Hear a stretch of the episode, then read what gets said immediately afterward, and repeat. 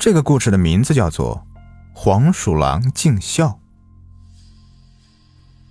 张老汉为人豁达，就因为这个，村里的赖老三总喜欢占他便宜。平时赖老三跑来张老汉家里偷鸡偷鸭，一次张老汉多说了两句，第二天赖老三来报复，就下了药，把张老三家里的畜生全都给毒死了。张老汉是一个孤寡老头，看到家畜都死了，摇了摇头说：“哎呀，你这个赖老三呐，偷鸡偷鸭，偷就偷吧，为什么还要把他们全都弄死了呀？”张老汉说完之后，像往常一样，喜欢把那些食物放到路口给过路的黄鼠狼吃，因为张老汉住在东北大山下，这里物产丰富。黄鼠狼也经常下山找吃的。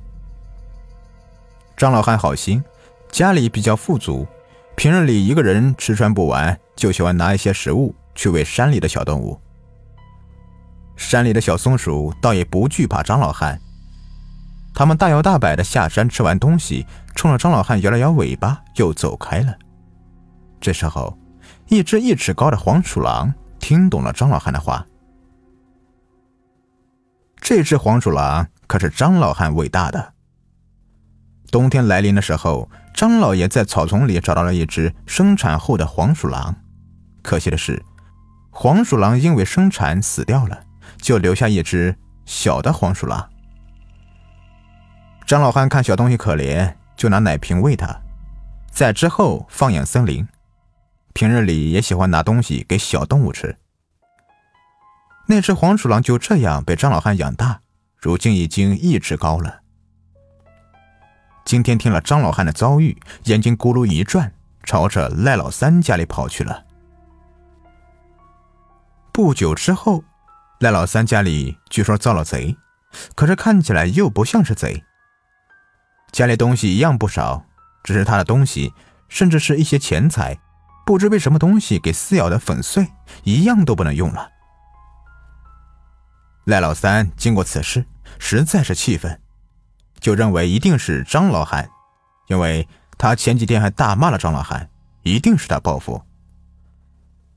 赖老三不管三七二十一的跑到张老汉家中，拿起棍棒就把张老汉的腿给打断了。当天晚上，赖老三家里就起了一场大火，他的房子被烧光了，全身面积被烧伤百分之三十。村民都说这是赖老三的报应。平日里张老汉都不怪你偷鸡偷鸭，你却恩将仇报，真是没有良心。怪事还没完，自从张老汉的腿被打瘸之后，家里就多了一位年轻的男子。这位年轻男子不知从哪里来，也不知道叫什么，就这样留在张老汉的家里照顾着他。这天夜里。年轻男子照顾着张老汉喝汤，张老汉微微睁开眼睛。经过男子这段时间的调养，他的脸色好多了，笑眯眯的问道：“年轻人，你叫什么名字呀？”年轻男子迟疑了一下，说：“呃，你就叫我黄三吧。”“啊，黄三呀，你真是一个孝顺的孩子呀。”可是我们并无牵挂，为什么你要照顾我这么久啊？你家中的父母着急吗？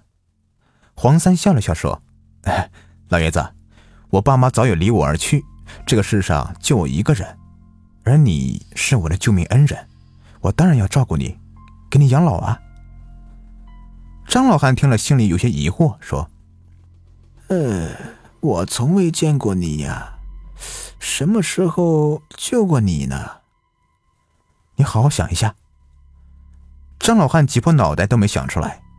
黄三说道：“其实我就是你在草丛里救下的那只黄鼠狼，这年全靠你把我养大。”张老汉听完，心里还是觉得有些心惊，说：“你是黄鼠狼，那你是怎么变成人的呢？”黄三笑了笑说。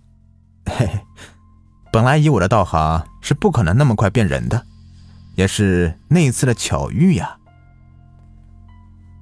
在这之前，黄三跑到小溪边喝水，忽然看到在小溪边有一条大蟒蛇。这条大蟒蛇从肚子里面吐出一颗红色的大珠子，珠子绽放出红宝石的光芒，刺得他睁不开眼睛。不过黄三一看，这应该是大蟒蛇的内丹。就在这个时候，一条凶狠的恶狼从后面而来。这条狼用后腿而立，像人一样走路，看来修炼的时间不短了。黄三看狼的凶狠劲儿，就知道这狼想要夺取大蟒蛇的内丹。黄三正想提醒，却见狼一口咬在了大蟒蛇的身上。他想要上前帮忙，却见一股无形的力量把他给打走了。原来狼咬破了大蟒蛇的肚子，大蟒蛇缠住狼的身体，用力一挤，豺狼当场死亡，大蟒蛇也奄奄一息。双方的内丹都落了一地，黄三上前想要把内丹送回大蟒蛇的肚子，大蟒蛇却说：“我大限已到，就算内丹送回体内也救不活了。小子，算你运气好，这两颗内丹你全都吃下，在十日内，你就可以变化人形，拥有两百年的法力了。”就这样，黄三吃下两颗内丹，十日之内果然化为人形。等他下山，就知道了张老汉的遭遇，那把大火就是黄三烧的。张老汉听之后，倒也不怕了，从此以后两个人生活在一起。不过黄三说道：“我是黄鼠狼幻化成人的这个事情，你可千万千万不要告诉别人呐，不然我们的缘分就尽了。”我也会有杀身之祸的。张老汉满心回答：“好，好，好，你放心吧，我不是一个多嘴的人。”自从张老汉和黄三生活在一起之后，没过一年，家里又开始盖新房了。这新房一手一脚全是黄三自己盖的，村民看着张老汉的义子孝顺还有钱，全都羡慕极了。新房盖好的时候，大家都来张老汉家里吃席，张老汉开心极了。一次，邻居周老头来到张老汉家里喝酒，两个人喝的有点多，周老头就开始抱怨了：“张老汉呐，张老汉，你真是命好啊，怎么有这么好的一个儿子呀？”“可不是啊，虽然这儿子不是我亲生的。”可是比我亲生的都对我还要好啊！呃，那你说说，你是儿子，难道是从天而降的呀？张老汉喝的有些多了，就把黄三的身世给说了。周老头一听，说：“什么？原来你的儿子不是人呐！”这一下子，张老汉的酒全醒了，想起黄三跟他说起的话，就说道。哎呀，你可千万不要把这个事情说出去呀，不然我儿子有大难呐！周老头点了点头，心有余悸的走了。事后，这个事情被全村人都知道了，大家都说黄三是一个妖怪，是妖怪就要打死。就这样，大家冲进屋子里，把黄三给打死了。一年之后，黄三站在山头上，看着山下的房子，说：“爹爹，虽然你还是把我的事情说了出去，但我不怪你。只是我们再无缘分了。”原来那次之后，黄三假装死掉，这样一来，大家就不会说张老汉的闲话了。黄三离开之后，张老汉又过回了原来的日子，只是。家中多了一块黄三的牌位。好了，这故事呢就说完了。如果你喜欢的话，别忘了订阅、收藏一下。感谢你们的收听。